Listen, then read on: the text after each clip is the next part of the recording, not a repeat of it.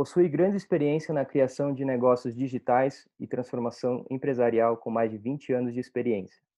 Responsável por projetos bem-sucedidos como o Banco Digital, no Banco Original, Domo Invest, Mobile e e-commerce no Buscapé, plataformas de internet na Microsoft e publicidade no Te Respondo. Atualmente é membro do Conselho de Administração da TOTUS e do Banco Original. É palestrante em tendências e inovação, com mais de 120 palestras no Brasil, América Latina, Canadá, Estados Unidos, Dinamarca e Reino Unido. É graduado em Administração de Empresas pela Fundação Armando Álvares Penteado, a FAP, em 97, com MBA em Gestão no INSPER, em 2010 pós-graduado em gestão em marketing é, pela FAP em 2007 e certificado em marketing na Berkeley Universidade da Califórnia em 96. Suas principais contribuições giram em torno de gestão de negócios digitais, visão empreendedora, visão inovadora em tecnologia e empreendedorismo. Meu convidado de hoje é o Guga Stocco. Guga, é, seja muito bem-vindo ao Talks e muito obrigado por aceitar o convite. Aqui é um prazer muito grande aí estar conversando com, com você, Vitor, e também poder dividir aí um pouquinho né, da experiência e as coisas que, que eu passei no passado e que continuo passando até hoje. Né? A gente achar também que, que tudo que a gente, as experiências que a gente teve, mesmo de sucesso, de fracasso, que elas acabam, elas não acabam nunca. Né? Nossa carreira é uma eterna carreira que a gente está aprendendo com, constantemente. Então, é, é um aprendizado contínuo tudo isso. Show de bola. Vai ser muito legal essa conversa. O prazer é nosso ter você aqui. E aí, pessoal, antes da gente começar, eu vou só reforçar um pouco do intuito do The Journey. A ideia aqui desse quadro é entrevistar grandes líderes aqui de mercado e nasceu aqui da curiosidade de, de saber como é que foi a jornada deles até aqui. É, o principal objetivo é conhecer as histórias, os aprendizados, conselhos para aqueles que estão apenas no início aí possam se inspirar. A gente vai passar por tópicos aqui de como estudos, networking, grandes decisões, liderança para quem não é líder, né, para a gente desmistificar um pouco o que é liderança, futuro do trabalho, é, diversidade, inclusão e qualquer outro tema que possa surgir. Guga, vamos começar aqui. Conta para a gente um pouquinho da sua trajetória profissional, como é que você chegou até aqui. Bom, legal. Bom, tem, tem bastante tempo, né? Eu comecei cedo, né? Acho que como, como muita gente, né? Porque é, eu sempre tive uma paixão muito grande. Então, acho que o que me trouxe até aqui no primeiro momento foi isso, né? Uma paixão em querer fazer as coisas, em querer construir, em querer criar. Então, isso é muito bom, porque a partir do momento que você tem essa paixão, significa que você não está trabalhando né? Significa que você está criando, você está aprendendo e você está fazendo sempre as coisas acontecendo. Então, é, isso é muito legal. Eu lembro até quando eu era moleque, né? Sei lá, devia ter uns 15 anos de idade, e eu queria, porque eu queria trabalhar na Bolsa de Valores. Né? E eu falei, não, vou trabalhar na Bolsa, mas eu estava no colégio ainda. Eu falava, não, eu quero trabalhar lá. Até que um dia eu fui lá no centro de São Paulo, fui andando, cheguei, cheguei na bolsa, entrei na bolsa e falei, olha, eu sei que vocês têm um curso aqui, né, é, para bolsa de valores e tal, e fui até o departamento de educação e o cara tinha o curso mesmo, falou, não, tem um curso aqui e tal, é, mas você não pode fazer, porque você, precisa ser formado para fazer esse curso. Eu falei, poxa, mas por que eu preciso ser formado? Né? Deixa eu fazer o curso né? consigo aprender. Não, os conceitos e tal. Eu falei, não, eu aprendo os conceitos. Eu lembro que enchi o saco tanto do cara que estava lá na, no, no, local, né? Que ele virou e falou: Meu, puta, quer saber? Falou: é o seguinte: foi lá, pegou as apostilas, né? Pum, me deu todas as apostilas, falou: vai estudar. O curso você não pode fazer, mas você quer aprender? Toma as apostilas todas aí, vai lá e estuda em casa, né?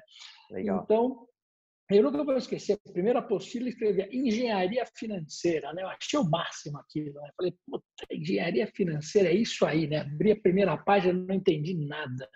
Mas é, é, é, o espírito, né? Quer dizer, o espírito é que você ia estar sempre aprendendo, sempre querendo fazer as coisas. Então, sempre fui atrás de tudo isso. Tanto é que no meu primeiro estágio, né? É, eu nunca me preocupei quanto eu ia ganhar, o que eu ia fazer, não foi nada disso.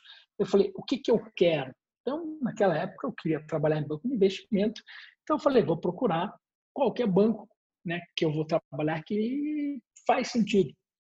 Então, eu fui atrás do estágio que eu queria. Né? Então, eu lembro que eu encontrei o estágio que eu queria, então era um banco, era o Banco Fonte na época, então ele era super focado em investimento, era um processo super difícil para entrar, Eu fui lá, entrei, fui, bati lá na porta, falei, quero participar. Ele falou, ah, mas você tem teu currículo? Tenho, aqui é um currículo, papel verge, eu que fiz, imprimi, bonito, maravilhoso, toma, tá aqui. Ah, mas você entrou, eu entrei, tô aqui. Aqui, pode pôr, sou eu mesmo, né? Sabe, é, eu sempre fui passando as barreiras, né? Nunca fiquei é, esperando né, o processo. Né? E foi, passei, comecei a trabalhar no banco, foi super legal, né? A gente começando, né? Aquela história toda. Então a história sempre foi forçar um pouquinho naquilo que eu queria né, fazer exatamente, né? Mas até que num determinado momento, né, é, o banco mudou para o Rio de Janeiro, eu não podia ficar mais no banco. Daí eu falei, poxa, o que eu vou fazer agora? Né? Se eu não vou, eu não posso ir para o Rio de Janeiro, eu estou estudando aqui, né, em São Paulo. Daí eu falei, puta, vou trabalhar com fusões e aquisições. Né? Então, puta, onde eu vou trabalhar? Falei, puta, tinha uma oportunidade na Deloitte. Então, vou na Deloitte. Fui lá na Deloitte. Não tinha como eu entrar no departamento de fusões e aquisições, mas tinha como entrar como, como estagiário na área de consultoria. Comecei como estagiário na área de consultoria. Então, começa, começa a aprender toda essa parte de consultoria. Então, putz, eu gostava bastante, ia aprendendo, sempre sendo proativo, tudo. E é interessante, né? Porque veio um, gringo de fora e abriu a área de fusões e aquisições na Deloitte. Cara, no primeiro dia né, que, que o gringo começou a trabalhar, eu já bati na porta e falei, olha, vem aqui que eu quero ser teu estagiário. Né? Ele me olhou, eu lembro ele que fumava um charuto. Naquela época eles fumavam dentro dos lugares, né? Ele fumou um charuto, assim, um inglês, né? Ele falou, Pô, mas por que, que você quer trabalhar aqui? Né? Eu falei, não, porque é a área que eu procuro e, cara, eu vou ser o melhor de todos. Você não vai encontrar ninguém melhor que eu, então eu acho que a gente tem um acordo. Ele deu uma risada, assim, né? Falei, ah, imagina, né? Mas eu preciso de um estagiário mesmo, né? Então eu vou falar lá com, com o teu chefe. Ele foi lá, falou e, e comecei a ser o estagiário dele. E foi interessante que eu cheguei, quando eu sentei na mesa, né, ele olhou para mim assim falou: O que, que você conhece de vinho? Né? Falei: Putz, puta, não conheço nada de vinho. E de charuto? Falei: Puta, menos ainda. Né? Ele falou: Você já jogou golfe? Falei: Não, nunca joguei golfe. Né? Ele começou a rir falou: Pô, como você quer trabalhar com fusões e aquisições? Você não sabe nem o que é vinho, né? Você não sabe nem fazer relacionamento. O cara, o cara acabou comigo, né? Eu era pô, menino, né? Tava na, na faculdade, né? Daí eu falei, não, mas, né? Levei na brincadeira e tal. Mas comecei a trabalhar com ele, sempre super dedicado. Aí eu não vou esquecer uma coisa, né? Você ver que sempre a proatividade é legal. Aí ele virou e falou para mim o seguinte: falou, olha, tá tendo. A gente foi contratado por, por uma empresa, uma empresa que fazia tipo embutidos, e eles querem comprar uma outra empresa no Brasil, eles querem ser líderes no Brasil. Né? E tinha uma empresa lá, X, que fazia embutido e eles precisavam saber se essa empresa ia entrar numa outra área. Né? Então, imagina que se tinha lá queijo, se ia entrar em presunto né? De embutidos, porque se eles fossem entrar, poxa, eles podiam competir, então tinha que saber isso, e aí ia ser mais importante, podia aumentar o preço, tal, tal, tal. Ele virou para mim e falou, então, você precisa descobrir isso. É. Bem, entendi. Tá bom, tenho que descobrir se essa empresa que eu nunca ouvi falar vai vender presunto. Tá, entendi. Só que, meu, naquela época não tinha internet. Né? Celular, esquece, não tinha. Tá começando o celular, aqueles tijolo que você punha na orelha. Né? Então, como é que é saber né, que, que aquela empresa, pegar o telefone e sair ligando para todo mundo, né? Eu pensei, falei, cara, mas meu cara acabou de me contratar, ele eu já não sei jogar golfe, eu já não falo, não fumo charuto, né? Eu já não entendo nada de vinho, o cara me dá uma missão. Eu falei que eu ia ser o melhor cara e não sabia nada, né? Eu falei, tenho que resolver esse pepino, né? Daí eu falei, puta, tá bom, né? Daí o que eu fiz? Peguei o telefone, liguei na associação da empresa, das empresas, né? E dos embutidos lá. Falei, olha, eu tenho que fazer um trabalho de faculdade, tem uma empresa que me interessa, que era a empresa tal, eu precisava conversar com eles né, se eles podiam me atender, trabalho de marketing e tal, etc, etc. Ele falou, não, peraí, deu dois dias, liguei de volta, falou, oh, tem, o cara te atende, né, pode te atender sim. E fui lá na empresa. Cheguei na empresa, o cara, não, tô aqui como a empresa funciona. Fez um tour comigo na empresa, mostrou a empresa inteira, o que que fazia, o que não fazia, não sei o que. Parar falou, agora eu vou mostrar um negócio para vocês. Pegou um monte de folheto, né? E pá, mostrou, falou, a gente vai entrar aqui no, nessa parte de embutidos agora. Olha aqui, então lançar presunto, não sei o que, tá, tá, tá, pá. Caralho, falei, pô, que legal, posso ficar com esse material? Ele falou, pode, pode ficar com tudo isso aqui, puta negócio peguei tudo aquilo, né? Cara, voltei tipo dois dias depois, né, lá no escritório. Então imagina que eu saí, sumi dois dias, voltei no terceiro dia, né? Dois dias sumido. Quando voltei, caos. Os caras, meu, tipo, pensei que tinha sumido, já não tem mais emprego. Como que foi embora? Não avisou? Não voltou mais. Eu levei uma puta bronca. E eu levando bronca, bronca, bronca, bronca, eu segurando minha pastinha ali, levando bronca de tudo quanto é lado, que o cara era bravo, dando bronca em mim. E falei, puta, terminou? Ele falou, pô, não terminei nada, porque você sobe. Eu falei, pô, terminou? É, terminei. Então senta aí. Falei, bom, tá aqui. Abri minha pastinha. Falei, tá aqui, ó. Vamos fazer presunto, não sei o quê, parará. Cara, como assim você descobriu isso? Ué, como você queria descobrir isso? Eu falei que eu era estudante, fui lá na fábrica, por isso que eu demorei dois dias, pô, tive que ir lá na puta que pariu resolver esse negócio. E fui lá, encontrei. Vão fazer presunto, já estão prontos para lançar, é bom você correr, já liga para o cara, ele já pegou o telefone, saiu ligando para Londres, não sei o quê, blá, blá, blá, e fechamos o negócio, né? Então, pô, foi interessante, né? Mas assim, então essa é uma proatividade que sempre existia. Quer dizer, eu nunca tratei aquilo como emprego, não me preocupei com o salário, eu me preocupei com o aprendizado. Tanto é que quando eu deixava de aprender, eu já ia embora. Né? Eu ia para o próximo. Né? Então, pô, aqui foi legal, foi legal, agora próximo. Né? E tanto é que daí terminou, terminei a faculdade. Nesse momento, eu estava lá de estagiário, eu falei, bom, vou estudar em Berkeley, né? E falei, bom, preciso trabalhar na Deloitte, em Berkeley, né? lá em São Francisco. Então eu virei e falei, ó, vou, vou, estudar lá, né? Vou fazer esse, essa pós-graduação ali. Queria, queria trabalhar lá na Deloitte. Aí os caras deram risada, né? Não, é assim, você acha que vai trabalhar na Deloitte, São Francisco? Eu falei, ué, por que não? Eu não vou estar lá, se eu estou lá, eu já estou lá, trabalho de estagiário. Qual é o problema? Tá, já não ganha mesmo? Eu fico lá trabalhando, ter isso no currículo. Né? Não, não dá, não dá, não dá, não pode. Aí fui para esse cara, né, que era o, esse inglês, e falei, pô, meu, preciso ir lá. O cara, pô, não queria te perder de estagiário. Eu falei, não, já tô, já garanti aqui minha faculdade. Ele falou, não, vou te ajudar. Pegou o telefone, ligou pro cara lá da Deloitte, falou, esse cara é bom pra cacete, não sei o que, para lá. O cara falou, não dá, não tem espaço, esquece. Né? O cara, não, voltou para mim e falou, tentei de tudo, não tem espaço. Eu falei, não, eu preciso ir. Você dá um jeito, cara. eu tenho que ir, não posso ir até lá, já estou indo para a banca, já estou aqui na Deloitte, como assim que eu não vou trabalhar lá? Aí, cara, putz, foi lá e ligou de novo. Ele falou, é o seguinte, consegui, você vai trabalhar lá, só que não tem cadeira, você, ter, você não vai ganhar nada e você vai ficar em pé. Foi fechado, está valendo. Por quê? Porque já pus o meu currículo que eu trabalhei na Deloitte de São Francisco, está valendo, eu preciso entrar lá, ficar em pé, fazer três amigos, tirar quatro fotos no mínimo, entendeu? Porque pode ser não, não dá. Né? E vira e queda, e fui para lá, Aí já comecei a ver os projetos e fiquei em pé mesmo. Não tinha cadeira para sentar. Eu saía da, lá da faculdade, ia para lá e era só projeto de IPO. Esse Vale do Silício não existia na época, estava nascendo, bolha explodindo, era IPO para tudo quanto é lado. Bom, eu conseguindo ver todos os projetos de IPO e participando das reuniões e ajudando todo mundo. Quer dizer, a maior escola que alguém pudesse ter feito, acabei fazendo né, de graça. Né? Imagina, eu não, eu não recebi, mas na verdade eu não encarei aquilo como não ter recebido, eu encarei aquilo como, poxa, eu não estou pagando para fazer provavelmente o, o MBA mais foda que tem. Né? Então, cara, foi nesse sentido a coisa toda.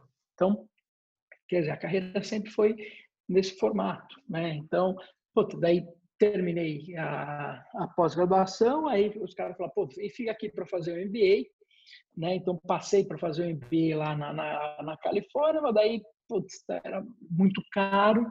Amigo meu virou e falou: Meu, vamos ficar rico. Eu falei: Pô, gostei, ficar rico, legal. Ficar rico como? Né? Falou: Meu, vamos para a China.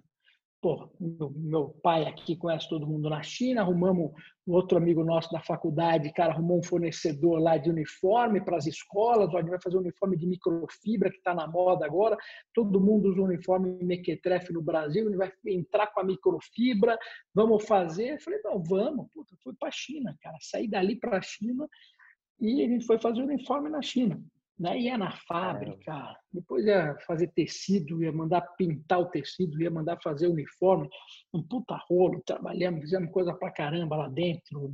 Cara, foi uma puta experiência legal. Passamos três meses na China trabalhando pra caramba, pegando um monte de representação, um monte de coisa legal. Então, quer dizer, foi um negócio super legal. Ah, ficou rico? Não, não ficou.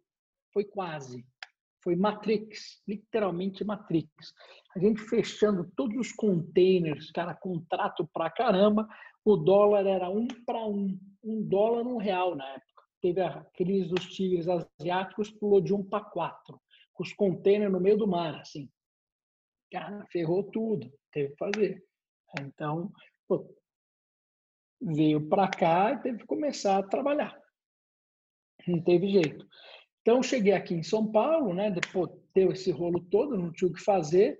Então, eu tinha, cara, trabalhado em banco de investimento, tinha trabalhado na Deloitte São Francisco, né? É, cara, sabia tudo de internet, de IPO que tinha feito lá dentro, pós-graduação em Berkeley e indo para a China, cara, construído vários negócios lá na China, vindo para cá e não tinha emprego. O que eu queria fazer? Queria trabalhar com internet. Falei, é isso que eu quero. E onde eu ia trabalhar com internet? Né? Porque eu não tinha onde trabalhar. Né? Eu falei, bom, o que eu vou fazer? Né? Falei, puta, tinha uma empresa que estava fazendo o shopping né, da Zipnet na época, né? que era o primeiro shopping de comércio eletrônico do Brasil. E eu falei, puta, eu quero trabalhar nessa empresa. Eu vou trabalhar nessa empresa. Então fui lá, eu quero trabalhar aqui. Cara, não tem vaga. Eu falei, não, não precisa ter vaga, eu quero trabalhar aqui. Meu, não dá, não tem vaga. Eu falei, cara, olha o meu currículo. Cara, Berkeley, né? São Francisco, IPO, cacete. Não quero. Falei, Pô, não dá, só tem uma vaga de estagiário. Eu falei, é essa que eu quero, estagiário. Cara, estagiário ganha aqui 600 reais. Eu falei, tá valendo. Cara, foi até, foi até um impacto na galera. Como assim, né? Tipo, cara, não, você tá overqualified para o emprego. Né? Eu falei, e qual o problema? Né? E no fim das contas, convenci, comecei a trabalhar como estagiário, tendo pós-graduação na Califórnia, tudo isso, porque eu queria fazer um shopping digital. É óbvio que eu, como estagiário fazendo um shopping digital, eu sabia mais que todo mundo lá dentro. Né? Não tinha tanta uma determinada experiência ali, mas, cara, eu era, sabia mesmo. Né? Então, pô, quando eu chegava na frente de um cliente, detonava. Então, na parte técnica, ia falar com, com, com os fornecedores nos Estados Unidos, quem que falava? Eu, quem tinha o melhor inglês. Né? Quem conhecia tecnicamente melhor? Eu. Né? Quem conseguia melhorar, juntar melhor as peças? Você tinha, um, você tinha um cara técnico, era um programador, e você tinha um cara de marketing que não entendia nada de programação. Quem entendia um pouco dos dois? Eu. Então, era eu que tinha que fazer tudo. Então, ajudei na montagem de tudo isso, né? e na sequência né, nesse processo todo, conversando com todo mundo, o UOL viu, o UOL falou também, vou montar meu shopping. Cara, durou seis meses para o UOL me chamar e falar, não, quero que você venha trabalhar com a gente. E quero que você assuma aqui, né, como executivo aqui de comércio eletrônico e a área aqui para a gente começar a construir o primeiro shopping, né, também aqui do, do, do UOL, o leilão UOL, área de publicidade e por aí vai. Daí eu assumi lá no UOL. Então, quer dizer, o fato de ser estagiário não foi um problema. Eu fui atrás de novo, velho, mais velho, graduado, mas, cara, nem aí. Eu tô tocando a minha carreira. Né? Tanto é que eu fiquei só né, um pouquinho. Entrei no UOL, putz, apavorei, porque eu já conhecia mesmo. Aí eu era, talvez, no Brasil, o único profissional que conhecia comércio eletrônico, né? por ter trabalhado nesse, no shopping da Zipnet, que nem Poar foi. Né? Então era o único que conhecia. Peguei no UOL, deitei rolei. Né? Tanto é que eu cuidava dos clientes internacionais lá também, aquela coisa crescendo. Eu era, sempre fui um bom vendedor ainda por cima. Um dos meus clientes lá virou e falou: Cara, é o seguinte, gostei. Então imagina que é assim: eu cheguei ganhando 600 reais, mais ou menos, né? Estagiário. O UOL me chamou, ganhava, ganhava tipo 5 mil reais, né? Na época. Né? Então, era um puta salário, era um salário legal. Aí, esse cliente que eu tinha, que era um cliente inglês, né? Gostou, falou, cara, ajuda ele na operação dele. E falou, Google, é o seguinte, eu quero que você toque minha operação na América Latina. Falei, pô, gostei de você, eu já saquei o cara, né? Eu vi que o cara precisava de uma coisa. Quando eu vi, saquei que ele queria, eu já comecei a jogar o verde, né? Falei, não, o que, que você precisa aqui? Não, porque eu estou fazendo aqui a publicidade, não, está aqui a publicidade, não estava vendo no escritório, não, peraí, ó, já liguei para três, cara, ó, tem esses três escritórios aqui para você alugar, né? Preciso aqui de uma agência, olha, conheço esses caras da agência também. Eu, cara, entreguei tudo para ele, está na Inglaterra, né? Então, eu saquei o cara, falei, vou ajudar ele, não precisava fazer isso. Eu fiz que ele quer. Ele me ligou e falou: Você pode ser meu country manager? Eu falei: Posso. Aí assumi como country manager. Então eu lembro que era 600 reais, 5 mil reais, 18 mil reais. Né? Então eu tinha lá 20, sei lá, 24 anos, 25 anos, virei country manager né, de uma multinacional inglesa, alugou meio andar no World Trade Center, né, no, no aqui, cara, tocando operação né, deles na, na, na, América Latina. Então, com 24 anos já, salário de presidente multinacional. Então, quer dizer, por quê? Porque você foi construindo isso. E lá a gente começou a inovar. Né, eu vendia, a gente vendia domínio na época. Na época você não podia comprar domínio. Tinha que ser uma empresa, tinha que ser CNPJ. Os caras tinham domínio.com e uma série de outras coisas que vendiam esses domínios para empresas de hosting, né? Lembro custava 6, vendia por 100 dólares, era uma margem absurda. Aí a gente pegou e falou, não, vamos, vamos transformar isso em B2B. Criou, tipo, um sisteminha que você buscava lá o domínio, ele mostrava o domínio, depois já te oferecia o hosting, o site, o e-mail, fazendo tudo. A gente construiu essa ferramenta, aí fui lá no UOL, falei, pô, UOL, faz aqui o UOL Domínios. Então você buscava, fazia tudo, vendia um monte de coisa. MSN, MSN Domínios. IG, IG Domínios. Então a gente criou uma ferramenta super legal.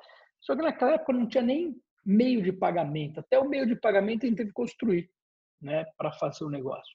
Colocamos isso, cara, na América Latina inteira, esse negócio. Então virou a maior empresa que tinha, que vendia domínio, hosting, e-mail, infraestrutura, né? Então foi legal. Tanto é que a VeriSign comprou essa empresa. Quando ela comprou essa empresa, ela, ela fechou no mundo inteiro, né, e absorveu e fechou no mundo inteiro, só manteve aqui no Brasil. Porque a gente no Brasil que inventou esse negócio de fazer o B2C, eles olharam para aquilo e falaram, pô, os caras fizeram um treco diferente aqui, né, que dá mais lucratividade e vamos manter. E aí eu virei o diretor da VeriSign para América Latina aqui na época. E beleza, foi caminhando. No meio dessa história, chegam uns moleques lá no escritório, cara, 19 anos, falou, olha, a gente fez um, colombianos, a gente fez um negócio aqui que é legal pra caramba. Eu falei, o que que foi? A gente inventou Hum, a gente percebeu que as pessoas só clicam nos cinco primeiros links de uma busca.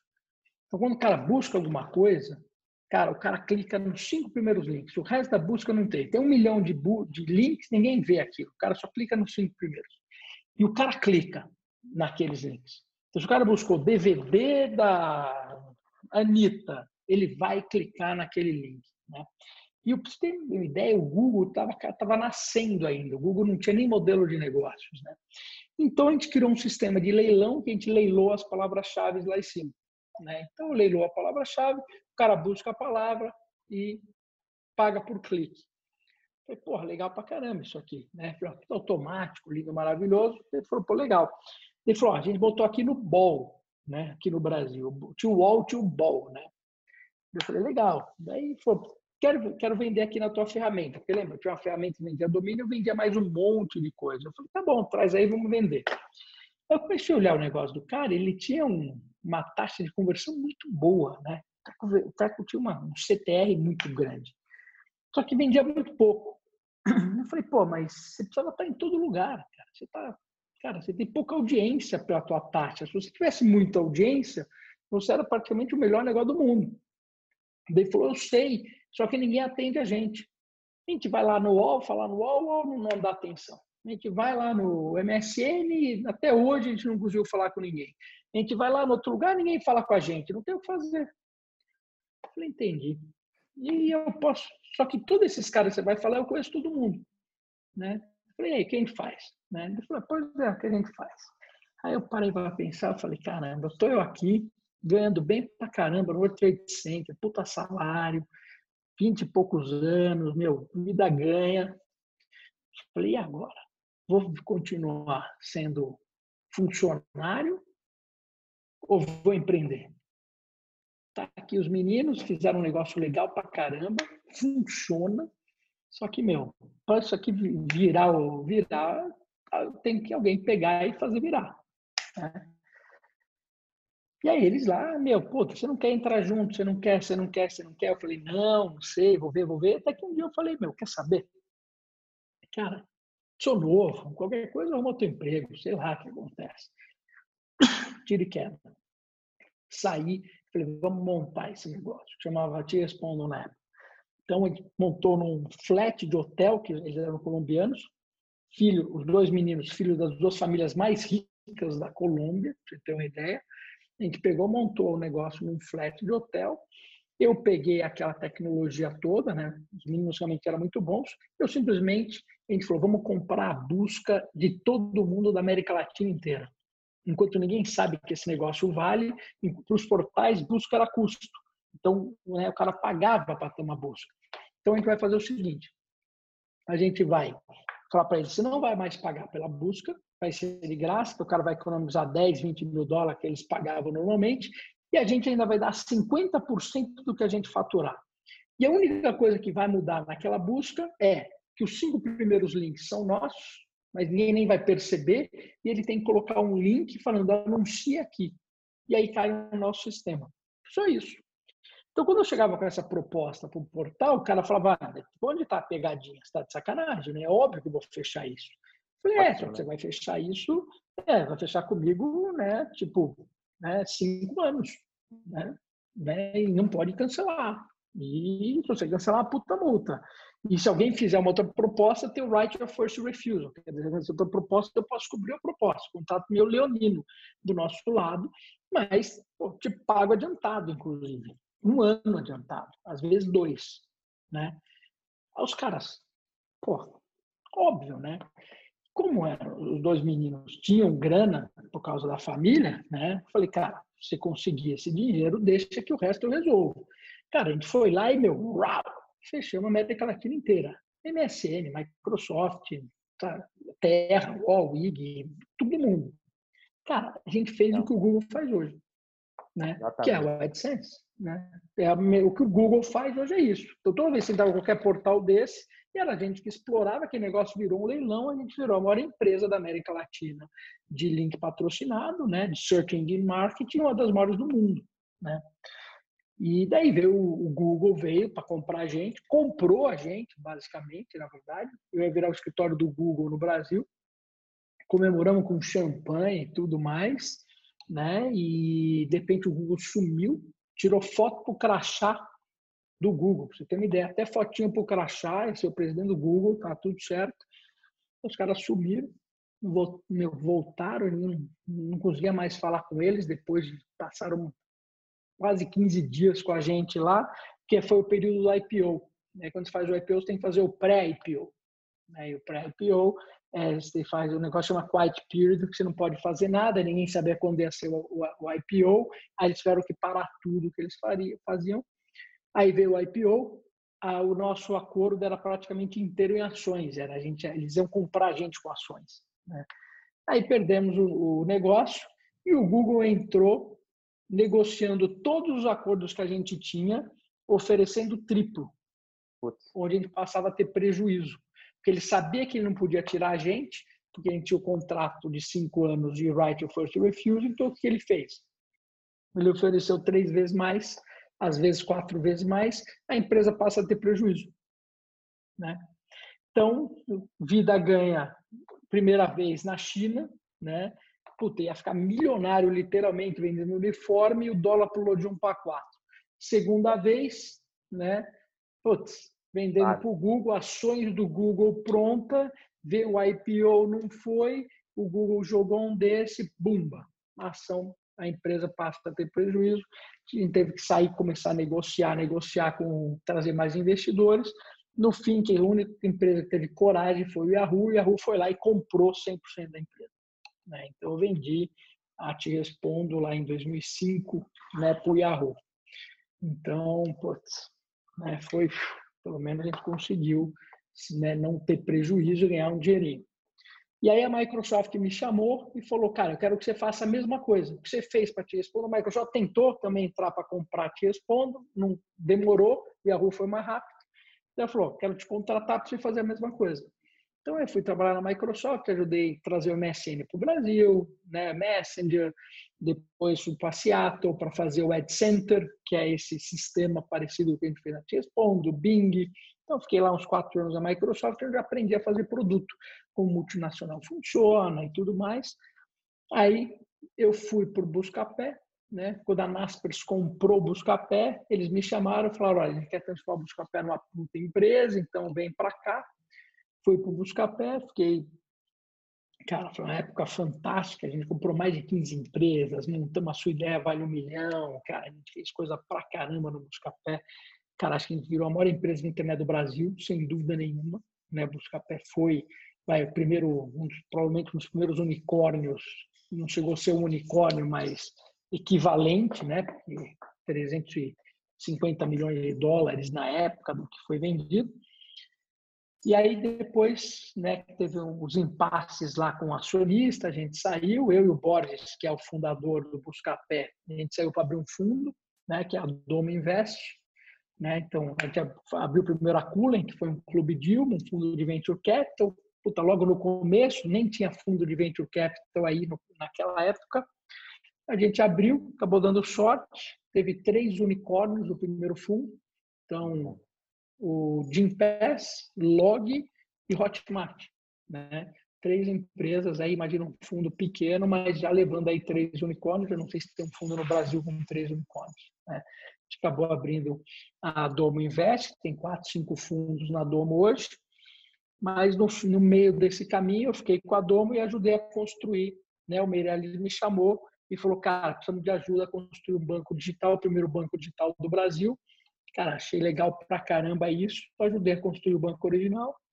Cara, primeiro banco do Brasil, primeiro banco digital do, da América Latina, primeiro banco do mundo abriu uma conta pelo celular aprovada pelo Banco Central, primeiro Open Banking do mundo. Comprei, ajudei lá a comprar o PicPay na época, puta experiência legal pra caramba, né? Então, o original foi super legal. E depois saí do original, né? E agora estou aqui. Então, estou montando um fundo novo, estou investindo em empresas como anjo, das empresas que eu gosto, montando projetos que eu gosto e continuo né, fazendo né, aquilo que eu gosto, quer dizer, empreendendo né, todos os dias. Então, é isso, né, basicamente, o que aconteceu. Muito bom. Que, que trajetória, hein, o, Guga? É, eu queria te fazer uma série de perguntas, eu fui tomando notas aqui ao longo que você estava falando, não quis interromper, porque estava de fato muito interessante. É, uma coisa que me chamou a atenção é, aí na sua jornada é a forma como você é, encara o emprego ou não emprego, né? Encara o seu dia a dia. E muito se fala hoje, já nos últimos anos aí, de, de empreendedorismo barra intraempreendedorismo. É, eu queria que você explorar um pouco mais essa, essa sua forma de enxergar o trabalho, é, tanto de tomada de risco e de, de essa inquietude de estar tá sempre buscando coisas diferentes. Como é que você acha, como é que você percebe hoje as pessoas que estão é, no, no, mercado, estão começando no mercado, como é que você poderia falar para essa turma aí, do ponto de vista de intraempreendedorismo? Porque eu vejo muito, as pessoas que, que eu tive, que eu conheci, que tiveram mais sucesso no meio corporativo, para mim são empreendedores natos. E não importa se o CNPJ está no nome dele, sim ou não mas a forma como ele encara o dia a dia e, e o ímpeto dele trabalhar sem olhar para o relógio se deu às 18 horas ele precisa é, derrubar a caneta sim ou não. Como é que você vê esse tipo de coisa? Sim, é, eu acho que é o seguinte: o empreendedorismo é uma ciência, tá? Então, por exemplo, você tem engineering, certo? Engenharia. Você tem engineerism? Não, né? Então, você tem o entrepreneur, entrepreneurism, né? Então, na verdade é o seguinte, você, o empreendedor está virando uma, ser empreendedor é uma ciência agora, tá? É uma ciência que ela envolve o quê? Ela envolve você ser proativo, envolve você ser multidisciplinar, envolve você fazer as coisas acontecerem, não importa se é a tua empresa ou se você está dentro de uma empresa. Então, nos Estados Unidos isso já está acontecendo. Estão, estão transformando o entrepreneurship to entrepreneurism. Entrepreneurism é quando você se forma em empreendedorismo e você vai trabalhar na sua empresa ou você vai trabalhar na IBM, na Microsoft ou em qualquer outra empresa e você vai atuar como empreendedor dentro daquela empresa. Tanto é que isso está acontecendo. Então você vai lá no Google hoje, né? Você tem uma, você é um gerente de produto, né? Então você é um mini CEO. Você tem lá um grupo inteiro de trabalho que trabalha para você. Né? Então, você organiza tudo aquilo, você é autônomo. Se você tem um squad, você gerencia um squad, você é um empreendedor, como se fosse um CEO de uma startup. Né? Então, empreender agora, ele mudou. Ele não é mais né, aquela, visão que a gente tinha no Brasil, principalmente, sou empreendedor, você tem um café. Né? Tem um café, sou empreendedor. Empreendedor nos Estados Unidos, o cara faz foguete. Empreendedor no Brasil, ele tem um café. Né? Não, mudou. Né? Empreendedor é isso. Acho que o exemplo que eu dei um pouco da minha carreira, eu sempre fui empreendedor, mesmo estando dentro das empresas. Eu fui empreendedor também da Deloitte. Eu falei, não, eu preciso saber disso. Tá bom, vou lá, vou, pego, coloco, venho, venho, né? trouxe como funciona, vou lá para os Estados Unidos, coloco, fico em pé. Né? Isso é, é a atitude do empreendedor. Porque se você tem a sua empresa, é assim que você vai funcionar. Né? Se você tem a sua empresa e não tem cadeira, você vai deixar de trabalhar? Não. Então, se você entra numa empresa não tem cadeira, você deixa de trabalhar? Pô, então por quê? É esquisito. Então, é, eu acho que assim, para ter sucesso, né, uma pessoa ter sucesso, normalmente eu sigo algumas coisinhas, tá? Primeira coisa é o seguinte, você tem que ter paixão pelo que você faz, porque daí você não está trabalhando. Então, aí está, aí está no melhor dos mundos, aí está no céu, tá? Então, isso é importante, você precisa fazer o que você gosta, tá? Segunda coisa, aí entra um pouco do que, do que você fala sempre, né? É, você ter um bom gestor, que permite né, que você cresça e te oriente em cima daquele local que você tem paixão, aí você está duas vezes no céu. Né? Porque além de você estar tá fazendo aquilo que você gosta, você está sendo orientado né, e acelerado naquilo que você gosta. Né? Então você tem duas vezes. E se você trata isso como um empreendedor, você sai da caixa não importa se é da empresa, do, do, seu job description, e você passa a olhar o mundo todo como ele funciona. Aí você passa a pensar outras coisas e trazer coisas novas. E aí é natural que você cresça e que você vence. Tá? E às vezes é, você vai vencer dentro da, da tua própria empresa. Né? Você não precisa necessariamente né, ser um empreendedor para ter sucesso. Então, se eu pegar, por exemplo, o Satya Nadella hoje, né, que é o CEO da Microsoft, ele foi né, uma carreira dentro da Microsoft, como sempre. Né? Deve, ter, deve estar tá fazendo, sei lá, um bônus agora de, sei lá, de uns 200, 300 milhões de dólares. Né? Já deve ter batido um bilhão de dólares aí do que ele ganhou dentro da Microsoft. Não é executivo, só que é um executivo que atua como empreendedor né? e tem tudo como empreendedor. Então, né, isso, essa barreira já caiu e ela está caindo cada vez mais.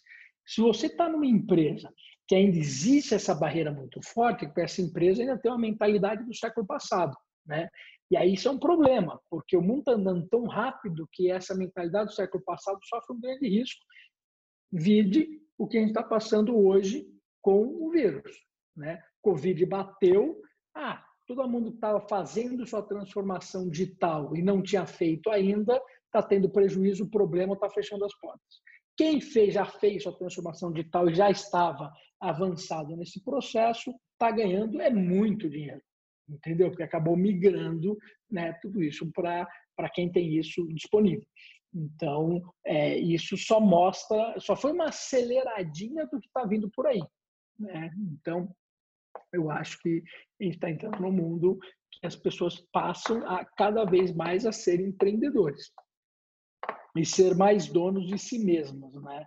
A gente era muito, eu trabalho no Banco do Brasil, vou ficar, passar 30 anos no Banco do Brasil, era o que nossos pais olhavam e queriam, né? E viam aquilo como segurança. Hoje você não tem mais segurança para nada.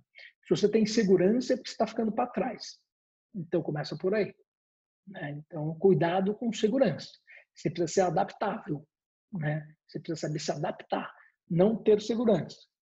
Né? Segurança significa remar para trás. Adaptabilidade significa que nem cobra, ir de um lado para o outro indo para frente. Né? Então, está mudando um pouco a forma de você ver o mundo e de como você tratar as coisas. Muito interessante. Você tocou num ponto aí de paixão e eu já compartilhei isso com a turma aqui em algum, em algum outro momento. É, uma das, das atividades que eu, que eu tive aí dentro da minha dentro da minha carreira era uma atividade extremamente analítica ali, era uma dinâmica da área e de fato não era ali o meu o meu estado ótimo aí de, de paixão pela atividade. É, só que eu tinha que entregar ali as minhas coisas, fazer acontecer. Só que era, eu fazia uma parte analítica da, de um assunto que era é, gestão de performance ali, que era que tinha tudo a ver com, com a minha paixão por carreira. Eu estava ali no início, ainda descobrindo o estudo. E, e, essa foi a válvula onde eu, eu investi energia. Então, aos poucos, eu fui colocando ali na mesa para liderança algumas é, uma forma de como eu olhava a gestão de carreira e como é que eu poderia embarcar esses conceitos todos nos relatórios que a gente gerava ali. Então, sair do, do gráfico que a gente gerava e colocar alguns conceitos que poderiam ajudar é, os usuários ali daquela, daquela, daquele relatório que a gente gerava ali foi um dos momentos que eu tive um de mais destaque dentro da, dentro da empresa, mesmo não sabendo, uhum. mesmo não gostando da atividade core, né? E, e eu sempre resgato esse, esse, essa experiência que eu tive, porque a partir da clareza que você tem da sua paixão, como você bem colocou, você consegue colocar teu, teu, teu polegar, a tua, tua digital ali no, na sua atividade e fica muito mais fácil você se destacar dentro do, do ambiente ali de pares e, enfim, dentro do ambiente corporativo quando você tem um algo a mais ali que ninguém sabe o que, que, que é, né? Sim. E outra, você nunca vai fazer, mesmo fazendo o que você gosta, você nunca vai ter sempre é, só atividades gostosas. Não tem jeito. Tá? Você precisa estar sempre. Aliás, a pessoa de sucesso é aquela pessoa que está sempre fora do conforto. Tá? Eu lembro até hoje que eu vi um, um podcast, não lembro exatamente quem era, mas era um esses caras foda, não era Elon Musk, um, um desses caras aí estavam né, falando, e ele falou: Eu estou sempre fora do conforto. Então, agora eu estou fazendo jejum intermitente. Ah, como assim? Estou é, sem comer. Estou sem comer por quê? Não, porque para estar fora do conforto. Porque se eu entro no conforto, entendeu? Eu deixo de produzir, eu deixo de entender o que está acontecendo, então eu estou sempre estimulando eu estar fora do conforto, porque se eu estou fora do conforto, eu estou evoluindo, eu estou produzindo, eu estou caminhando. Né? Aliás, é uma coisa que eu percebi na pandemia. Né? Eu entrei num conforto brutal porque eu acertei toda a minha vida completamente, né? Uma casa extremamente confortável, entendeu? Meu trabalho funcionando muito bem aqui via Zoom, organizei tudo que tinha que organizar, né? A comida do jeito que tem que ser, tudo mais. Cara, dá um desespero. Tá muito confortável, tá tudo funcionando. Você precisa sair do conforto. Porque se você está muito confortável, você não está evoluindo. Você precisa acelerar um pouquinho. Então, é a gente achar também que a gente faz o que a gente gosta e achar que não, né, que pô, não quero, quero só fazer o que eu gosto, né? É, você não vai evoluir nunca. Não tem jeito. É que nem quem treinou arte marcial, né? Pô, eu gosto lá de chute e soco, mas, meu amigo, se você não fizer lá 100 abdominais, 200 flexões, não fizer alongamento, não sofrer pra caramba, você nunca vai dar chute e soco direito. Né? Então, você tem que passar por isso. Né? Então, é, não tem jeito. É, então, uh, lembra, sempre você tem que sair do conforto em algum momento. Tá? Todos os dias. Tá? Não importa se você está treinando, não importa onde você está trabalhando, né, que você está puxando um pouquinho para frente. Se você quer mudar o mundo, né, quer fazer que nem o Elon Musk está fazendo, né, se você quiser crescer né, e poder realmente atingir aquilo, né, como você vê como objetivo realmente e, e ir para frente, Se você estiver muito no conforto, você está com um problema. Muito bom. Hugo, eu queria é, evoluir um pouquinho na conversa aqui te perguntar sobre networking. É, eu vi que ao longo da sua jornada você contou aí que puta, sempre inquieto e, e sempre com pessoas aí é, envolvidas, né, outras pessoas envolvidas na sua trajetória e te conectando com novos passos. Como é que você vê esse tema?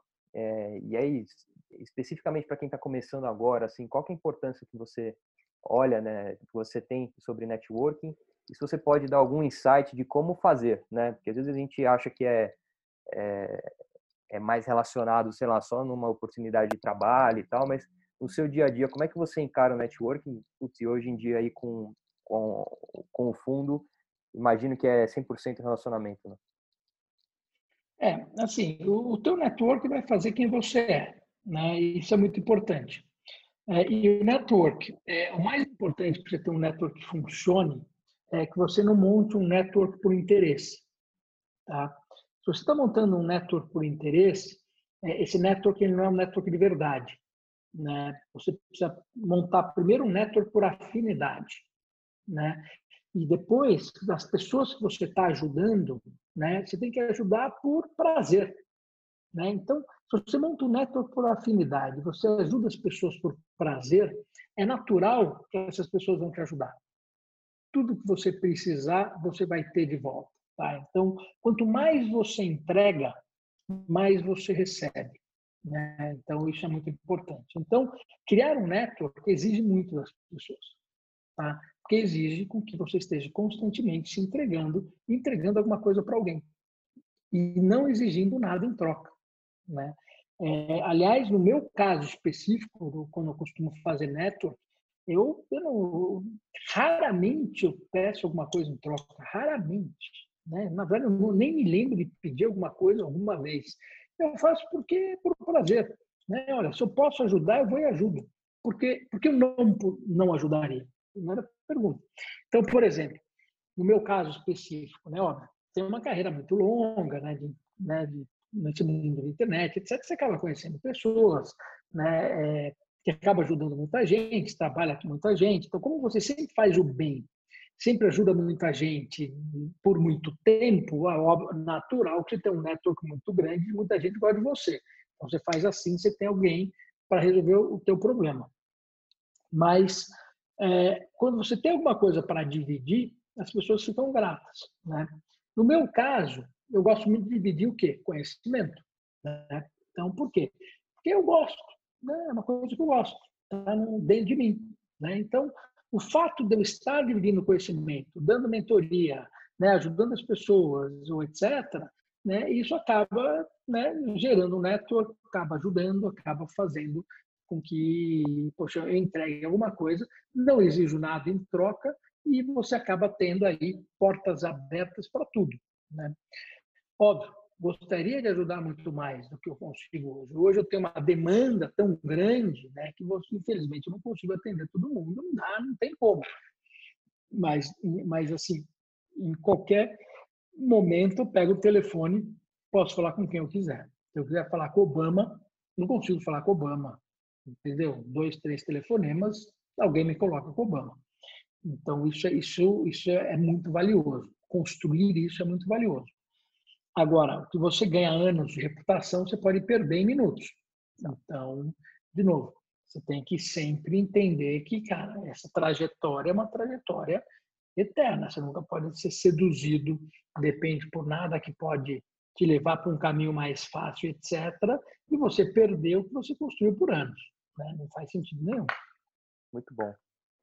Guga, é, decisões, cara. Qual foi a decisão mais difícil que você teve que tomar na sua carreira e como é que foi o processo de, de tomada dessa decisão? Cara, boa pergunta. Boa pergunta. Eu acho que eu não, nunca tive decisões muito difíceis na minha carreira, assim, tá? Em geral. Né? Eu, eu tive decisões sempre difíceis de uma maneira geral, mas nada que eu falasse, olha, nada muito difícil. Eu vou te falar por quê. Porque como eu sempre vislumbro o meu caminho, né, eu sempre fui um cara, e desde criança, foi uma coisa que eu nasci desse jeito, que eu construo o caminho que eu quero. Então, como eu estou construindo esse caminho, minhas, as minhas decisões acabam sendo um pouco mais fáceis. Porque eu sempre falei, puta, eu vou fazer isso, eu vou estudar lá, eu vou fazer aquele negócio, eu vou construir aquilo, eu vou vir para cá, então eu estou indo aqui, tum, tum, tum, tum, tum, tum, tomando decisão sempre de um lado do outro e fazendo as coisas todas. E sempre fui muito, é, como eu posso dizer, é, disciplinado nesse ponto, tá? Ah, e eu tenho uma coisa que é assim, se eu tiver um milhão de reais na mão, se eu tiver 100 milhões, se eu tiver um bilhão, na prática, na prática, minha vida não muda, né? Eu vou continuar fazendo exatamente o que eu quero fazer. Os projetos só vão ficar maiores, né? Eu só vou fazendo mais difícil, mais legal, né? Então, se eu, hoje eu estou, por exemplo, estou fazendo hoje um curso de um exemplo, vou dar um exemplo de empreendedorismo, como minha cabeça funciona. Eu preciso aprender inteligência artificial, tá? Por quê? Porque da forma como eu vejo o mundo, quem não souber inteligência artificial bem, né, vai ter uma desvantagem muito grande, tá? Daqui de cinco anos para frente, tá? Ah, então você vai ter que ter um conhecimento técnico em cima de tudo isso. Eu não tenho uma base técnica, né? E não vou fazer uma faculdade, esquece, não existe. Então, eu preciso aprender, ir direto ao ponto e aprender.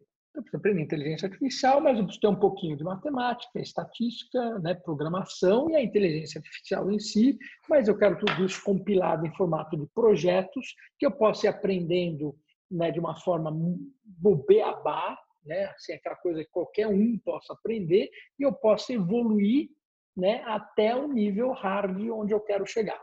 Certo? Então, fui procurar um curso para fazer isso.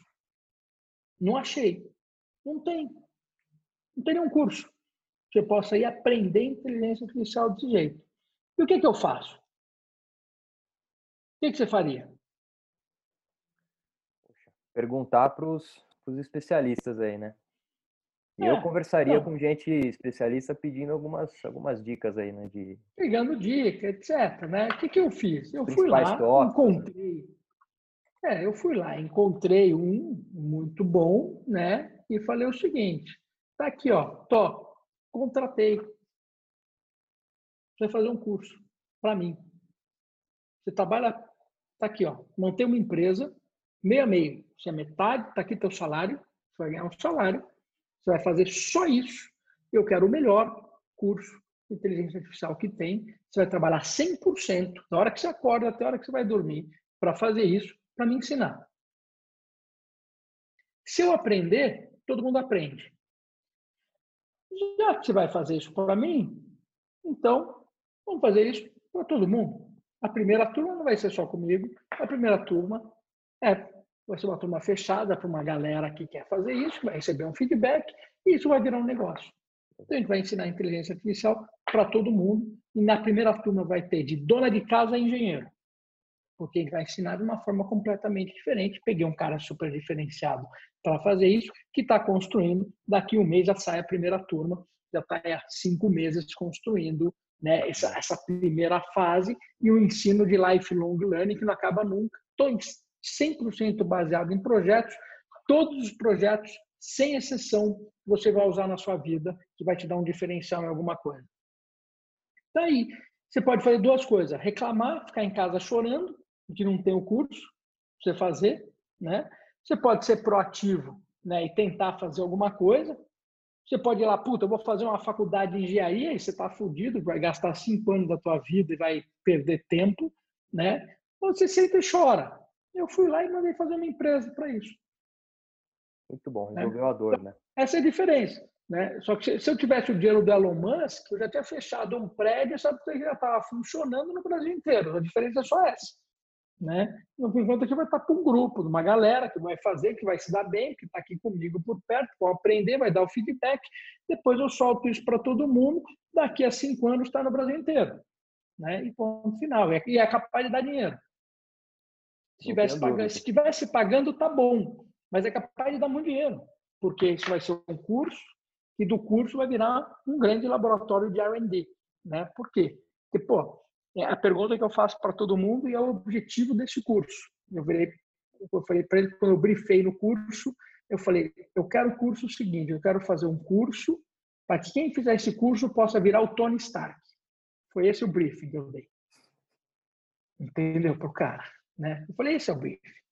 Você tem que fazer um negócio, cara, foda. Não faz um negócio meia boca. Faz foda. Exato. Meia boca não. Entendeu? Faz foda. É para ser o Tony Stark. Por que não? Por que, que eu disse isso?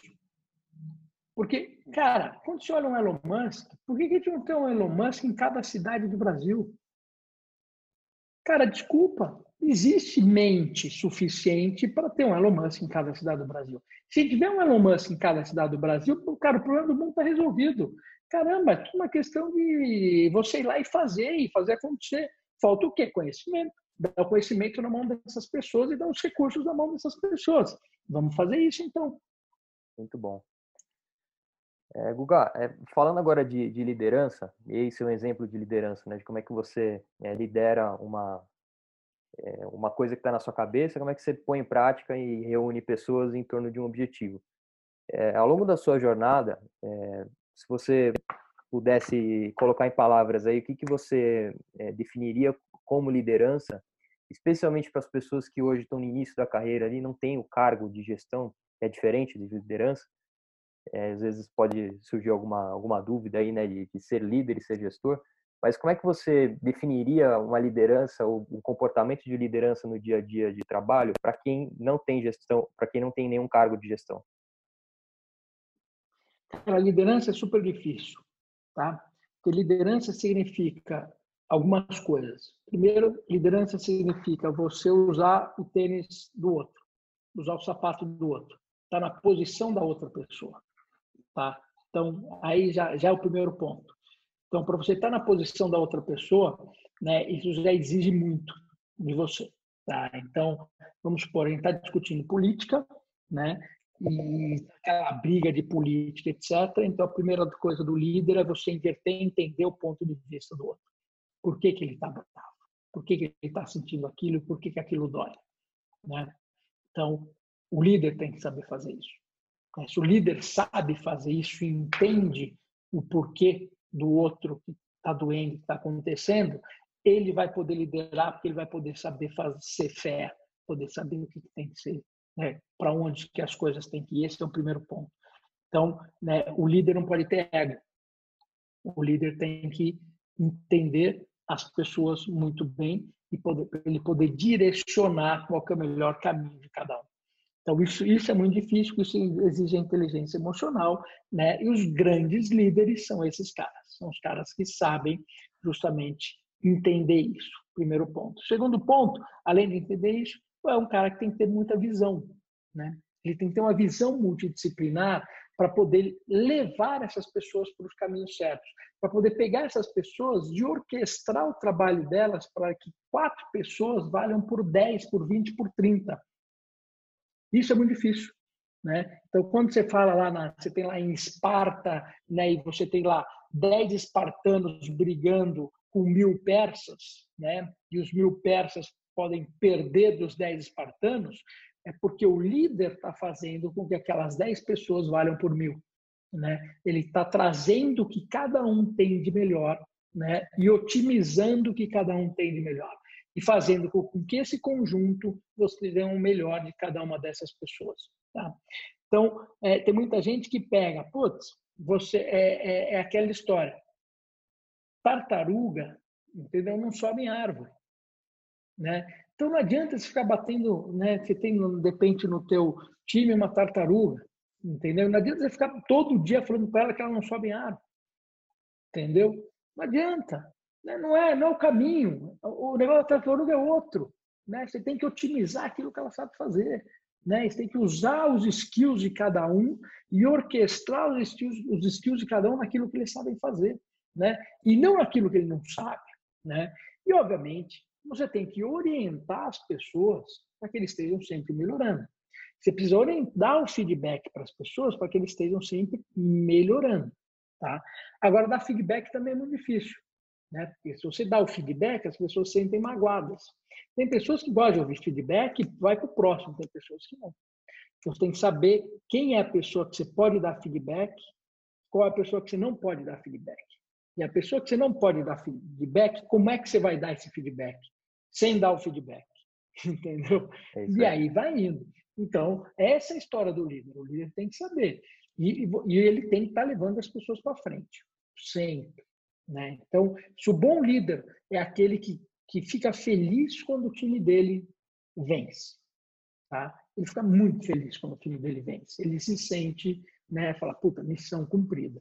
Né? E quando você tem um líder desse, né, as pessoas naturalmente querem se juntar a ele, querem trabalhar com ele. Né? E aí, isso é muito mais poderoso do que esse líder vir e falar eu sou bom, eu fiz, eu faço tudo, eu sou legal, blá, blá, blá. entendeu? Porque ele não tem respaldo do povo. Ele pode ter o respeito do povo, mas ele não tem o respaldo. Né? Esse líder que faz com que as pessoas cresçam tem o respaldo de todo mundo e esse cara é praticamente imbatível, porque se alguém falar mal dele num café, você vai ver um cara ali do lado, entendeu? Botando o cara na parede e falando: como assim está falando mal desse cara? Você não vai falar nunca mal dele na minha frente. Entendeu? E aí você está vendo que esse cara é um verdadeiro líder, mesmo sem estar presente. Exato, né? Vai defendendo aí é, a turma.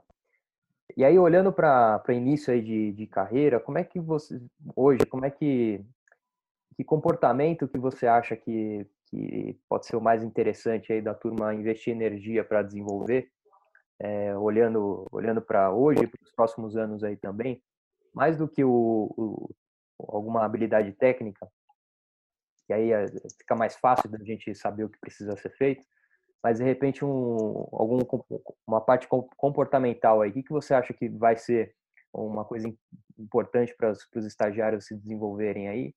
É, olhando aí os próximos cinco anos, eu sei que você fala bastante de 2025, né? O que, que você acha que vai ser importante nessa janela?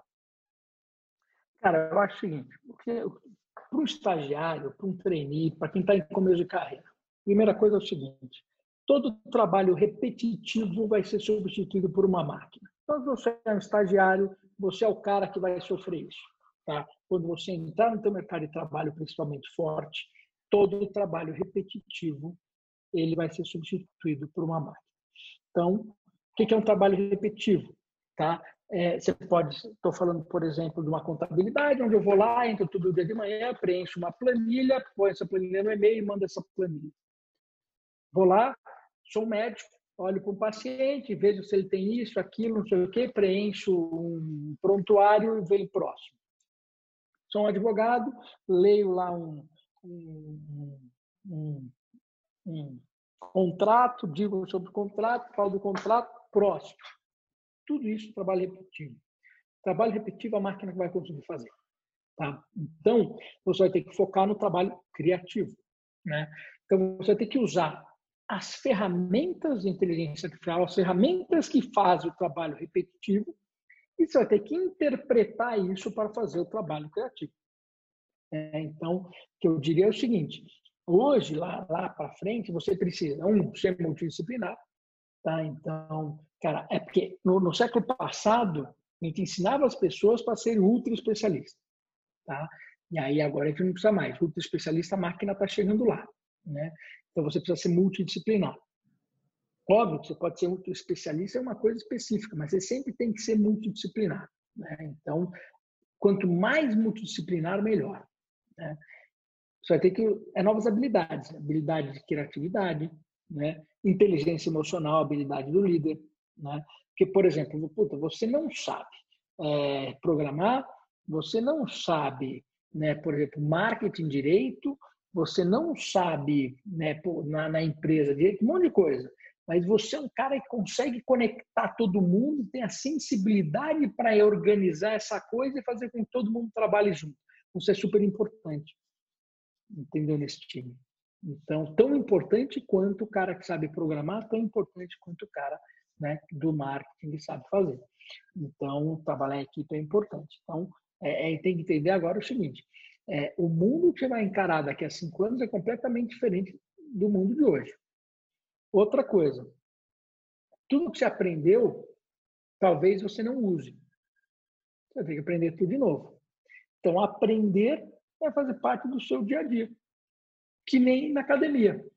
aprendizado é igualzinho à academia. Se você fez cinco anos de academia e está fortão, está o rambo, se você parar de ir na academia, você vai ficar, vai virar o barrigudinho. Se você fez a faculdade, está fodão, sabe tudo, parou de estudar, você vai ficar para fora. Então você vai ter que estudar toda hora. Então não tem desculpa. Não tem desculpa, não tem idade, não tem nada disso. Conselheiros, mentores, como é que você percebe profissionais, ajuda de profissionais é, de fora, né, com outra perspectiva, é, ajudando, né, ao longo da carreira? Como é que você, como é que foi isso para você e como é que você vê isso hoje em dia? Isso é muito importante, porque é o seguinte: é, normalmente quando você está num projeto, numa empresa, você vicia, entendeu? Então você você está dentro daquele teu vício, né? E você ter visões de fora é muito importante. Tá? Tanto é que eu já digo até o seguinte: é, tem muitas coisas na vida né, que a gente tem que, que vão mudar. Né? Por exemplo, ah, eu tenho 12 funcionários. Tá? Talvez eu não tenha que ter 12, eu tenho oito funcionários, eu tenho quatro caras que entram e saem aqui a qualquer momento, entendeu? Que eu estou contratando por períodos, né? São caras que fluem, são mentores, são né, pessoas diferentes, a gente precisa ter multidisciplinaridade. Normalmente, quando você cria, por exemplo, um board de uma empresa, né, tipo, eu estou em conselho de administração, normalmente o conselho de administração são, são pessoas de fora. Né? Pô, você vai fazer um conselho de administração, que é o órgão máximo né, de decisão da empresa, traz pessoas de fora. Justamente porque as pessoas de dentro né, estão muito viciadas. Então, trazer visões de fora de setores completamente diferentes. Então, isso, isso é normal, isso tem que acontecer. Né? É, eu acho que a gente está muito preso, de novo, na Revolução Industrial, etc., a essas empresas muito fechadas e caixinhas, e isso está mudando para outras coisas. Né? Então, é, é, você vê a própria XP agora mudando para o interior, a gente aqui fazendo Zoom, né? isso aqui está mudando, vai ter uma revolução nesse negócio. E, cara, assim, você está fazendo a tua empresa e de repente, cara, tem um pedaço lá de um projeto que você vai fazer, vou chamar o Google aqui que vai participar. Depois, no outro projeto, te manda uma outra pessoa que vai participar. E você tem um modelo de remuneração no blockchain que cada um está ganhando um token desse negócio e a coisa está caminhando, e é isso aí. Entendeu? E, e, e a coisa vai. Então, esse tipo de coisa vai começar a voar. Muito bom. É, Guga, queria te perguntar agora, antes da, já caminhando para o final aí, mas eu queria te perguntar antes desse tema, que eu acho que é, é um tema super relevante, eu tenho me dedicado a, a estudar e aprender cada vez mais, que é diversidade e inclusão. Eu, uhum. eu contei já algumas vezes aqui para a turma que eu participei de um fórum uma vez de empoderamento feminino e eu fui lá para aprender, né? É, uhum. E, me surpreendeu porque lá na, nessa reunião eu era o único homem. E aí, enfim, foi uma, um grande debate lá, todas as mulheres colocando os pontos delas, de dificuldade, enfim, é, de equilíbrio de gênero, né? E o que eu extraí dessa conversa, depois eu fui numa de racismo, de LGBT e tal, e o que eu comecei a ver de padrão nessas, nessas conversas é, é que a grande maioria das pessoas que participam dessas conversas são pessoas que, via de regra, sofrem algum tipo de, puxa, é, obstáculo, sofrem de alguma forma com o, a, a, problemática e a temática do, do, das discussões de diversidade. Ou seja, são pessoas que é, estão ali como é, contribuindo para a discussão porque isso afeta elas de alguma forma. Em contrapartida, as pessoas que mais alimentam os vieses e que mais mantêm as, as coisas do jeito que elas são e, tornam difícil essa mudança são as pessoas que não sofrem por isso, né? Que não, que não tem nada a ver com isso. É, e eu comecei a perceber de que essas pessoas não participam porque, de fato, não, não afeta isso de... Não, não afeta elas de forma alguma e elas passam a ignorar. E aí, quando você ignora, você deixa de, você passa a ser ignorante no assunto, você não conhece, você acaba mantendo ali os comentários e os processos, enfim, do jeito que as coisas são, criando as crianças da mesma forma e tudo mais. É, então, eu sempre gosto de trazer esses temas, esse, esse tema aqui para as nossas conversas. É, e aí, de forma abrangente, não quero fica à vontade se você quiser falar de algum tema específico aí do guarda-chuva de diversidade e inclusão, mas a ideia é que escutar um pouco de você, como é que é a sua opinião sobre esse tema E se você pudesse fazer algum paralelo também para os próximos anos, aí como é que você percebe a evolução dessa agenda? Tá. Esse é um assunto importante. Eu acho importante pelo seguinte: é, quando você monta um time multidisciplinar, né, e quando, por exemplo, eu vou desenvolver um produto, tá? Então vamos falar, por exemplo, em desenvolvimento de produto, tá? É, quanto mais multidisciplinar esse time, melhor sai o seu produto. Em outras palavras, é, se nesse squad eu estou discutindo um produto, vamos supor que eu estou fazendo um banco, né? Eu estou criando um aplicativo, né? É, eu preciso ter a opinião de uma mulher, né? Não tem jeito. Mas não é só a opinião de uma mulher, eu preciso ter a opinião de pessoas de outras idades. Mais velho, mais novo, criança, jovem, né? Quanto mais você tem, melhor é a amostra da sociedade que vai usar aquele produto. Então é natural que você precise ter isso, tá? Então, quando você está trabalhando numa empresa, né, é, digo mais, as mulheres, por, por, via de regra, elas têm uma sensibilidade muito maior para serem líderes, por exemplo. Tá? Que é natural, ela é mãe, né? ela aprende a ser mãe, ela aprende a cuidar das pessoas e ter um olhar muito diferente né, perante as pessoas. E no mundo que a gente está entrando, tem essa tecnologia muito forte, né, essa engenharia acontecendo do lado, né, a psicologia passa a ser extremamente importante para a gente manter o equilíbrio das pessoas né, e as pessoas estando mais sãs no meio de tudo isso. E mulher passa a ter um papel extremamente importante né, em tudo isso, né, pelo, por esse processo. Então, né, você vê que isso a gente começa a olhar né, num formato diferente a, a, as questões. Tá? Então, questões de raça, né, idade, etc., isso vem mudando muito. Tá? Então, é, é, é importante. As empresas precisam. Está caindo aquela coisa do sou velho, está caindo aquela coisa da mulher ganha menos. Isso aqui está caindo. Isso, aliás, no mundo que eu vivo, especificamente, lembrando que é uma bolha perto do mundo, tá? Isso não existe, tá? Isso não existe. Eu tive chefes mulheres na Microsoft, principalmente, né? E, e por aí vai, que, cara, isso nunca chegou perto de existir, né? As administrações iguais funcionam igual, trabalham igual, não tem, cara, não tem nada disso. Só que assim, quando a gente pega isso aqui, você sai dessa bolha e olha o mundo, é complicado. Né? Aí sim você tem um monte de discrepâncias acontecendo. Né? É só imaginar aí que você tem mundos árabes ainda que as mulheres não podem trabalhar, então não precisa falar mais nada. Né? Só quando você olha, né, é, é, você imaginar que no mundo existe isso ainda.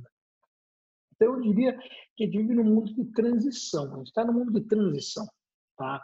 É, isso é uma coisa que ainda são apêndices que existem né, dessa transição do passado para o mundo futuro né, que a gente tem. Então, existem algumas apêndices no meio do caminho né, que ainda precisam ser corrigidos. Então, quando você tem esses movimentos e as pessoas que se sentem machucadas por isso, é porque realmente, em alguns locais, em alguns movimentos, elas estão sendo machucadas. Isso precisa acabar e, e tem que realmente estar de olho né, e tem que né, tem que ter uma sociedade mais justa e mais equilibrada com relação a isso. Agora, também tem muito oportunismo no meio dessa história toda. Tá? Tem muitas pessoas que realmente querem o mérito por não ter o mérito. Né? Ah, se eu sou assim, logo eu quero o meu direito de ter tudo mesmo sem ter que ter tido, sem ter, ter que passar, ter, ter suado que nem os outros. Isso tem muito.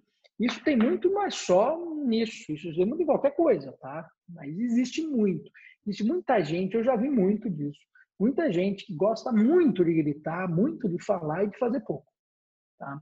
E usa esse papel como um escudo. Né? Então, tem que saber diferenciar essas coisas. Eu vou te dar um exemplo que aconteceu comigo, são muito interessantes. Né? Eu dei uma palestra uma vez, aí saí da palestra, veio uma moça falar comigo. E essa moça virou e falou: Poxa, eu adorei sua palestra, legal, tal, tal, tal, que você falou, né? Mas tem uma coisa que eu não. Eu tô com um problema. Eu falei: O que, que foi? Ela falou: trabalho com redes sociais, marketing, etc, tal, tal, tal, mas ninguém mais me contrata. Poxa, ninguém mais te contrata? Eu falei: Por quê? Ele falou: eu, eu já descobri por que ninguém me contrata. Eu falei: Por que, que ninguém me contrata? Ela falou: Porque eu tô velha. Falei, ah, você tá velha? Eu falei, quantos anos você tem? Ela, 42. Eu falei, caramba, né? Eu tenho 46. Você tá velha, então eu tô caquético, né? Então, porra, como assim? Né? Eu tenho 46, eu tenho mais que você. Tenho quatro a mais. Eu, tô com... eu, eu resolvi aprender inteligência artificial agora com 46. Eu vou ter que voltar na matemática básica de quando eu era criança, que eu não sabia. Né? Eu tô... Minha vida nem começou. Como assim você está falando que você está velha, gente? De onde você tirou isso? Da onde? Quem falou isso para você? Até porque se eu olho daqui para frente, no futuro ele vai viver 30 anos a mais. Então não tem jeito. Não tem jeito. 50 anos você está na metade da sua vida. Então está com 42, você não chegou nem na metade. Então tem muito chão por aí, entendeu? Então, cara, às vezes as pessoas usam esses arquétipos para esconder por quê? Aí eu virei para ela e falei o seguinte: vamos fazer outra pergunta. Você se formou no quê? Ah, me formei em marketing. Então, você estudou, quando foi que você fez a faculdade? Foi lá em 1990 e pouco. E depois, que, que, que, outra faculdade você fez? Não, não fiz mais nenhuma. Hum. O que, que você já estudou? Mais. É, não, não, faço os cursos, vou na internet tal, vejo. Tá, você não estudou mais nada? Não. Não, você está velha. Você está velha mesmo. Você está velha de conhecimento. Que o que você estudou não serve mais. Então, não é a sua idade física, é que você realmente não está estudando, você não está acompanhando, você não está se esforçando o suficiente, você se acomodou, entendeu? Você não está saindo, então complicou. Então, esse é um ponto né, importantíssimo. Então, a gente tem que tomar cuidado com essas coisas, né? Então, de repente vira um movimento, né? Temos que colocar as pessoas... Não, não, não, não. O problema não tem nada a ver com idade aqui, o problema é aqui que você realmente tem que continuar estudando e, e, e fazer esse trabalho todo para cima. Então, né, são esses pontos. E a gente tem também aquelas pessoas que, cara, não querem. Cara, se eu olhar minha vida de uma maneira geral, foi uma vida de luta uma luta gostosa, porque eu gosto do que eu faço. Eu faço porque eu quero, eu vou continuar fazendo porque é gostoso. não aposentar nunca porque eu vou aposentar para quê? Se o que eu faço é bom. Mas tem gente que não quer. E aquele cara que não quer, como é que ele vive? Aí ele vai ter que puxar uma bandeira de uma outra coisa, de uma outra causa, e vai falar: olha, você entrega alguma coisa para mim, e aí, de novo, deturpa todo o processo.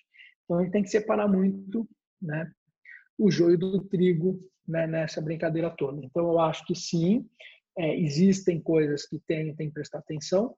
Sim, existe no mundo ainda questões né, que a gente precisa trazer o equilíbrio, né? Mas, assim, hoje nas empresas mais modernas, eu acho que é uma fase de transição, isso uma hora vai acabar, né? Mas, assim, as empresas modernas e quem está tendo sucesso, isso já não existe mais, né? Até porque não existe. Você vai fazer, empresa só tem homem, esquece, não vai funcionar. Você precisa ter homem mais velho, mais novo, mulher, né, de todos os níveis, raças e tudo. Quanto mais multidisciplinar, mais interracial e mais, mais sucesso você vai ter, não tenho dúvida. Muito bom. Hugo, para encerrar, é, já tomei muito tempo aí da sua agenda. Me fala aí o, o conselho que você daria para você mesmo na época lá do banco, quando você deu os seus primeiros passos aí na sua carreira. Que eu daria para mim mesmo? Isso. Cara, cara, eu vou te falar nem até, até do banco, vou te falar um conselho que eu, que eu dei para mim mesmo agora em janeiro desse ano. Que aliás eu estou fazendo agora, estou tentando fazer agora, não está difícil, mas eu estou tentando. Tá? Que eu percebi o seguinte, eu estava lá no Vale do Silício no começo do ano, né? E eu fui lá no Google, fui lá em Stanford, passei lá em aquela puta faculdade bonita, né? Que negócio lindo. Eu fui lá no Google, não tem ninguém trabalhando, ninguém trabalha naquele lugar, não sei como é que é aquele negócio. Né? Tá tudo na sua casa, tudo no gramado, aquela coisa toda. Eu acho o máximo aquilo. Né? Mas, cara, os caras realmente fazendo coisas incríveis, né? Você pode ver aí, o Elon Musk manda o foguete e volta para o espaço, depois já está mandando o satélite, está fazendo o Neurolink, está fazendo o carro. Você fala, pô, cara, não é possível. Né? Todo mundo produzindo tanto, fazendo tanto. Né? E você vai lá em Stanford, todo mundo estudando bem, sabe a coisa acontecendo. Aí eu percebi, né? Eu percebi o seguinte, cara, eu sei muito pouco. eu aprendi muito pouco da base fundamental. Por que, que aprendi muito pouco da base fundamental? Porque quando eu estudei, e eu estudei na, na fiz faculdade lá na FAP, eu estudei à noite, porque eu trabalhava de dia. Estava lá indo no banco, estava né? lá na Deloitte, trabalhei de dia estudei à noite. Então, assim, sou um puta profissional foda porque eu fiz tudo isso. Mas eu não tenho as bases fundamentais para esse mundo que está vindo. Então, o que eu daria para mim um pouco mais para trás era o seguinte: eu faria hoje, se meu filho fosse, né, tivesse meu filho lá na sua idade, eu ia falar, meu amigo, você vai estudar 4, 5 anos, vai estudar, você não vai trabalhar. Você estude, cara, e vai, pega um negócio que você gosta e realmente, cara, saia com uma base muito boa.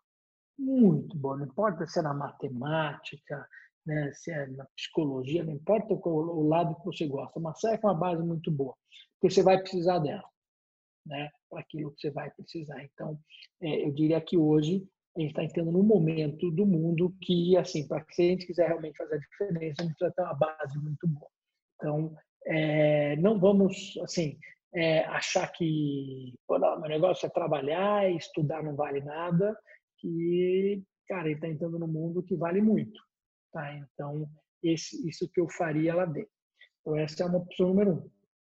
Se eu pegar um pouco mais lá, em termos de trabalho em si mesmo, lá do que eu fiz, eu acho que, cara, eu fiz sempre tudo muito direitinho. Né? Eu sempre fui muito né, né, direitinho ali, trabalhei. Eu sempre, sempre fiquei aí, talvez, né, ter um pouco mais de paciência, eu sempre fui talvez meio muito impaciente, se eu tivesse um pouco mais de paciência, vou dar um exemplo. Se eu tivesse ficado da Microsoft até hoje, né, o que eu teria de ações da Microsoft seria um negócio absurdo. Absurdo. Absurdo. Entendeu? E com certeza seria uma carreira fantástica né, na Microsoft até porque eu tive a oportunidade de tá, já ter mudado lá para Seattle, estar tá lá na Corp já há muito tempo atrás, estaria né, fantástico, né? Mas não tive paciência para isso não, né? Já quis, não, agora vamos fazer o outro, vamos embora, vamos embora. E às vezes ter pouca paciência é bom. Legal, legal. Guga, queria super te agradecer né, pela tua agenda, pelo teu tempo e energia aí, foi muito boa a conversa. Espero que você tenha curtido também. E, enfim, vou colocar os seus contatos aí, o seu, seu site, a sua, as suas mídias sociais aí para a turma, acompanhar seu trabalho. E mais uma vez, muito obrigado. Não, é isso aí, estou à disposição. Se vocês precisarem aqui, é só chamar. Eu tenho lá o grupo no Telegram, que é o Hack the Future, onde a gente divide aí as, as questões, faz os grupos de estudo, fica aí provocando. Quem que tiver interesse é só plugar lá e bola para frente.